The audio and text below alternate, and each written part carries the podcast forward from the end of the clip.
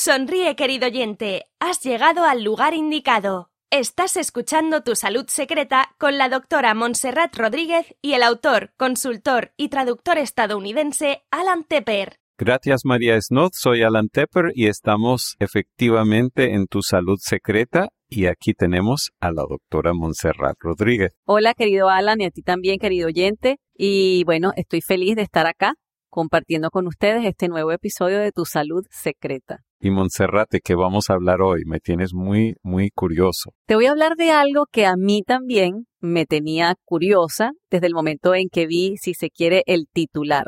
Y como todos los que eh, probablemente nos están escuchando ya habrán oído, o bastantes de los que nos están escuchando ya habrán oído, se supone que el consumo de carne roja ha sido siempre catalogado como una de las causas más importantes de contaminación ambiental, calentamiento global y por lo tanto, pues el consumo de carne exagerado se estaba relacionando o se estaba ligando a una destrucción progresiva y lenta del planeta, sobre todo el consumo en exceso.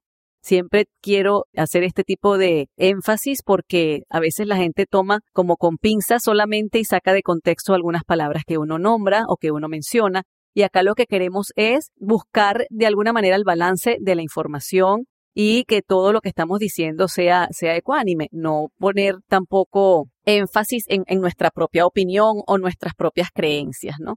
Entonces ya habíamos, viene rodando una campaña desde hace mucho tiempo acerca de que el consumo de carne roja en exceso está destruyendo el planeta, aumenta el calentamiento global, como les estaba diciendo, pero de pronto me consigo con un artículo muy importante en una de las ediciones especiales de la revista Time, donde dice, salve el planeta, coma más carne. Alan, yo no sé cuánta carne roja consumes tú, pero yo prácticamente no consumo carne roja. Aproximadamente una vez por mes es mi promedio por ahora. Yo fluctúo como he comentado previamente en Tu Salud Secreta, ha habido dos veces en mi vida que he sido vegetariano durante un año cada vez, pero ahora estoy comiendo carne roja posiblemente una vez por mes. Y yo confieso a nuestro querido oyente que yo soy pesquetariana, más que nada, muy rara vez como aves y súper, muy esporádicamente como carne, es decir, que a lo mejor estoy comiendo carne roja tres o cuatro veces al año como mucho y lo hago usualmente porque hay situaciones a lo mejor familiares o algún evento en particular donde obviamente no me puedo escapar, no puedo decir que no, digamos, ¿no? Pero no me cae mal, pero no me gusta, tampoco me cae bien. Por eso no la consumo, no no no estoy haciéndolo por razones filosóficas ni por protección a los animales, ni específicamente por protección al planeta, quiero ser honesta, no es que no esté de acuerdo con que haya que proteger al planeta, pero yo digo, bueno, igual no me gusta, ¿para qué voy a seguir entrando en la discusión ontológica de por qué no consumo carne? No me gusta, punto. Pero para aquellos que les gusta la carne, a lo mejor esto puede traerles un poquito de tranquilidad o menos angustia o de pronto dejan de sentirse perseguidos o acusados, porque a veces cuando uno se, se consigue con la comunidad vegetariana, con la comunidad vegana y con muchos activistas que han hecho de la causa del maltrato animal y de la conservación del planeta algo realmente, pues una filosofía de vida, es duro enfrentarse a esas personas con tu pedazo de hamburguesa enfrente o a lo mejor con tu bistec enfrente. Y aunque aquí se respeta la libertad de expresión y la libertad de todas las libertades personales e individuales, no deja de ser un fastidio, no deja uno de sentirse señalado. Pero yo te hago una pregunta, Montserrat. Este artículo alienta a que se coma todos los días carne roja o tres veces por día carne roja o qué alienta este artículo? Muy importante que ya estemos apuntando hacia allá, Alan, porque realmente el artículo a lo que apunta es a que escojamos mejor el tipo de carne que vamos a comer. Ellos encontraron datos importantes de la diferencia que existe entre la contaminación cuando se produce carne, digamos, desde el punto de vista comercial o masivo versus cuando se produce en condiciones cuidadas. Por ejemplo, cuando las vacas o el ganado está pastando en lugar de cuando consume otro tipo de alimentos procesados. Es una gran diferencia. Eso por una parte. Eso ya nos pone en, en otra situación automáticamente. Obviamente la cantidad de ganado que se puede criar de esa manera disminuye. Entonces, obviamente estamos hablando de una merma o disminución en el consumo de carne, porque si tú vas a consumir carne de ganado que ha pastado de manera abierta, ¿verdad? En el campo, eso usualmente es más costoso y también es más difícil de encontrar, no es tan accesible como pudiera ser la carne comercial. Entonces, lleva implícito una reducción del consumo. El artículo no habla particularmente de cuántos días ellos recomiendan. Pero lo que conocemos las personas que trabajamos en el área de salud y nutrición, pues ya hemos visto que si usted reduce la cantidad de carne que consume a la mitad o a un tercio de lo que ya está consumiendo, los beneficios en salud van a ser muy importantes. Y entonces ahí también va a haber una repercusión en el ambiente. Si alguien consume carne siete veces a la semana o cinco veces a la semana, pues si consume dos o tres ya es un avance. Por eso dar un número específico o recomendar un número específico es un poco complicado porque culturalmente, regionalmente, las cosas cambian. Yo me imagino que a un habitante de las Pampas argentinas no le vamos a poder decir que coma carne una sola vez a la semana o una vez al mes. Pero a lo mejor en los habitantes de una isla donde lo que predomina es los peces o todos los frutos del mar, eso va a ser mucho más fácil que dejen de consumir carne o que la consuman en menor cantidad y a lo mejor ya la están consumiendo una vez a la semana o una vez al mes y eso es suficiente. Por acá, por ejemplo, tenemos datos impresionantes. Cuando el ganado o la vaca, digamos, ha sido alimentada con pasto o con granos que hayan sido criados de manera natural, de manera orgánica. Entonces la producción de fertilizantes va a bajar muchísimo, va a bajar casi en un 41%. Eso es bastante.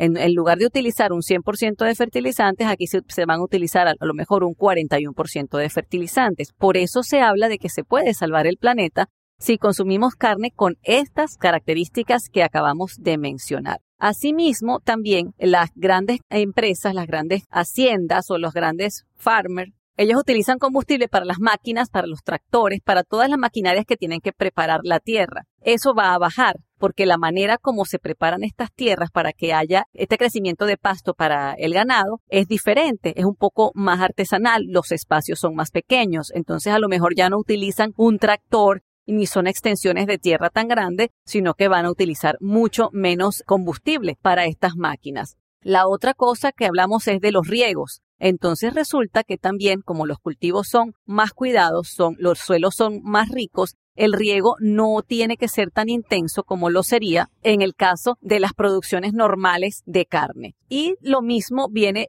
siendo para la, la crianza la distribución y luego el almacenamiento de estas carnes. Por eso es que estamos hablando de que realmente de que sí se puede hacer una diferencia si nosotros comenzamos a consumir carne de este tipo de crianza, es decir, de ganado que ha pastado en el campo y que ha sido cuidado en el momento de su procesamiento. Ahora, ¿qué pasa con nuestros desechos orgánicos? Eso también es muy curioso. Se ha visto que entre un 18 y 25%, que es un porcentaje no, a mí me parece que es significativo. La manera, las, las toxinas que nosotros vamos a producir, que vamos a excretar, que también sucede cuando comemos cosas malas, nuestro cuerpo, comida chatarra o comida muy procesada, o comida con mucha grasa, nuestro cuerpo también resulta que bota más desechos y esos desechos algunos causan contaminación ambiental porque al reciclarse, al tirarse a las aguas, al tirarse a, los, a los sitios donde se van a verter todos esos desechos, también estamos produciendo contaminación. Entonces también se ha visto que baja de manera significativa este tipo de toxicidad. Tu salud secreta. El otro efecto positivo es que estas carnes de vaca o de res que han sido criados de esta manera saludable, vamos a ponerlo de una manera saludable y consciente para seguirnos refiriendo a, ellos, ¿no? Por ejemplo, la calidad de la carne es mucho mejor, es más alta en nutrientes, tiene, por ejemplo, la misma cantidad, se ha visto en algunos estudios que puede tener la misma cantidad de omega 3 que pudiera existir en un pedazo de,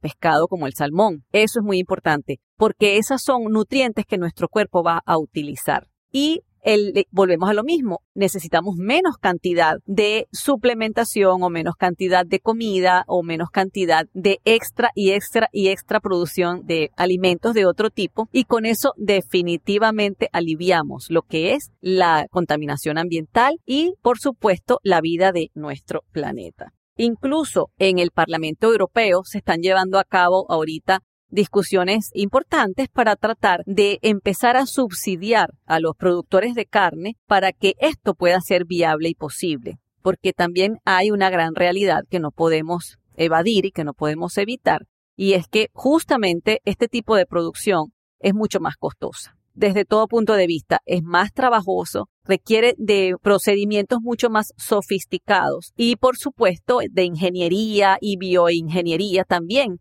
eso tiene un costo. Entonces están tratando de darle un poquito de alivio a los productores que hacen esto porque si no sería muy difícil y muy cuesta arriba, por no decir imposible, que realmente la totalidad de la población tuviera acceso a este tipo de productos. Entonces, eso eh, nos habla de que definitivamente sí hace una diferencia, porque si eso no fuera así, no estarían ya haciendo alianzas entre los científicos, los agrónomos y los políticos para poder hacer de esto una realidad.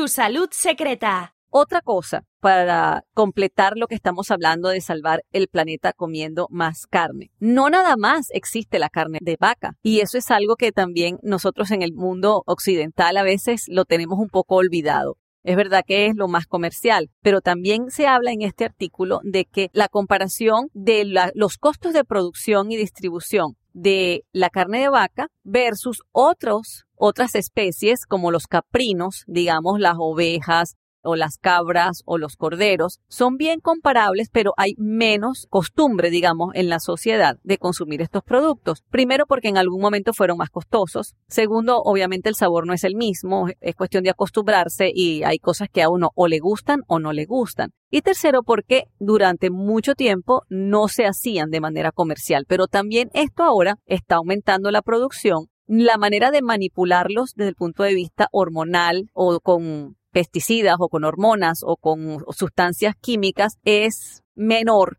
que en el caso de las, de las reses o de las vacas, entonces también es otra opción que pudiéramos tener a la hora de escoger la, comer carne roja, no necesariamente tiene que ser vaca. La cantidad de grasa que posee, por ejemplo, el cordero, aunque duplica casi a la que pudiera tener un, digamos, eh, si comparamos una paleta de cordero con una hamburguesa o con una con un bistec normal de, de vaca, resulta que hay dos cosas en el cordero. Número uno, o en los caprinos en general, son inmunológicamente más compatibles con el cuerpo humano. Entonces, por eso es que hay muchísimos estudios donde cuando hay alergias, lo único que se le permite comer a la persona es carne de cabra o de cordero o de chivo o de cualquiera de esas de animales de la misma especie. Nosotros lo llamamos caprinos en la lengua castellana. Sonríe, querido oyente. Estás escuchando Tu Salud Secreta en tu Android, iPhone o tusaludsecreta.com.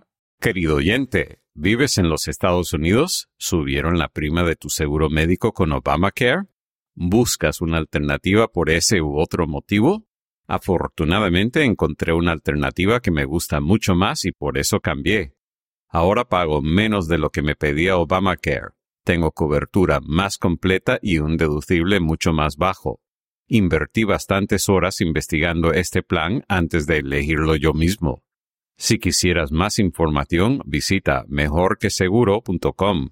Repito, mejorqueseguro.com. Probablemente te gustará tanto como a mí. Tu salud secreta. Entonces, esa grasa resulta que es más saludable, tiene más cantidad de omega 3, pudiera tener un poquito más de colesterol, pero acuérdense que el colesterol no solamente viene de lo que comemos, sino también de lo que nuestro cuerpo produce y que de todas formas es necesario para nuestro cuerpo en cantidades dosificadas. Como les decía, aparte de que son inmunológicamente más compatibles con el ser humano, también tienen una concentración de nutrientes interesante que pudiera perfectamente sustituir a la producción de ganado vacuno, sobre todo para seguir aliviando este proceso de cuidado del planeta. Tu salud secreta. Hay otros datos interesantísimos también que quiero compartir con ustedes con respecto a la producción de estas carnes que son de vacas que pastan en el campo, digámoslo así. Por ejemplo, fíjate qué interesante esto, Alan, y también tú, querido oyente. la cantidad de sol y de agua que se necesita para que crezca, además de que ya les nombré que los fertilizantes también disminuyen, es menor. Entonces, a veces cuando hay cambios en el clima, cuando a lo mejor hay más lluvia de la que se esperaba o incluso cuando hay menos humedad, de todas formas, este pasto puede crecer de manera muy fácil y hacer posible que las vacas obviamente consuman ese pasto, se alimenten y se pueda producir este tipo de carnes. Otra cosa interesantísima es que las propias emisiones del ganado, como por ejemplo los desechos tóxicos y la cantidad de anhídrido carbónico, que es CO2, que también ellos pudieran emitir a la hora mientras hacen sus funciones normales, respiración, alimentación, ir al baño, etcétera, etcétera, por decirlo de alguna manera, también son menos concentradas en ese anhídrido carbónico. Es decir, ese, acuérdense que el anhídrido, carbónico es uno de los principales contaminantes del el aire y de nuestro oxígeno, de, de lo que respiramos. Pues resulta que con la producción de este tipo de ganado eso baja también. La otra cosa importantísima es que cuando nosotros estamos consumiendo este tipo de alimentos, la producción de metano disminuye no solamente el metano que va a producir eliminación de lo que queda. Acuérdense que el ganado lo pasan por un gran proceso hasta que, bueno, llega el pedazo de carne a la carnicería, pero hay desechos y esos desechos se suelen tratar de una manera y producen mucho metano. El metano es otro gas altamente contaminante que puede acabar con la calidad de aire y de oxígeno que tenemos en nuestro planeta. Tu salud secreta. Entonces, querido oyente, con esto quiero dejarte claro que sigue siendo el consumo de carne en exceso un problema siempre y cuando nosotros no cuidemos lo que estamos consumiendo. Pero por otra parte, si eres de los que te gusta comer carne, tienes una alternativa, tienes una opción que no solamente es más saludable para ti, sino que también es mucho más amable para nuestro planeta, que lo tenemos que cuidar porque es el único que tenemos hasta nuevo aviso, donde nosotros podríamos estar sin morirnos, porque es el que tiene todas las condiciones atmosféricas necesarias y óptimas para nuestra subsistencia. Espero que con esto puedas disfrutar ahora más tu hamburguesa o tu pedazo de carne. En los supermercados se consigue ya con mucha facilidad este tipo de producto, incluso la carne molida. Si no consigues la hamburguesa como tal, puedes encontrar la carne molida y hacer tú tus propias hamburguesas. Y espero que lo disfrutes mucho y que si tienes algún comentario con respecto a, tu, a cómo te quedó tu carne o a la diferencia entre el sabor de la carne, porque es impresionante cómo sabe de diferente que nos los dejen saber en un mensaje de voz o en un mensaje de texto, ¿verdad, Alan? Así es, querido oyente. Y si prefieres comer vegetales y frutas en lugar de carne, comparte este episodio con una amistad que coma carne. Recuerda tu tarea, querido oyente. Visita tusaludsecreta.com y deja tu comentario o pregunta. Yo soy Alan Tepper. Y yo soy la doctora Montserrat Rodríguez.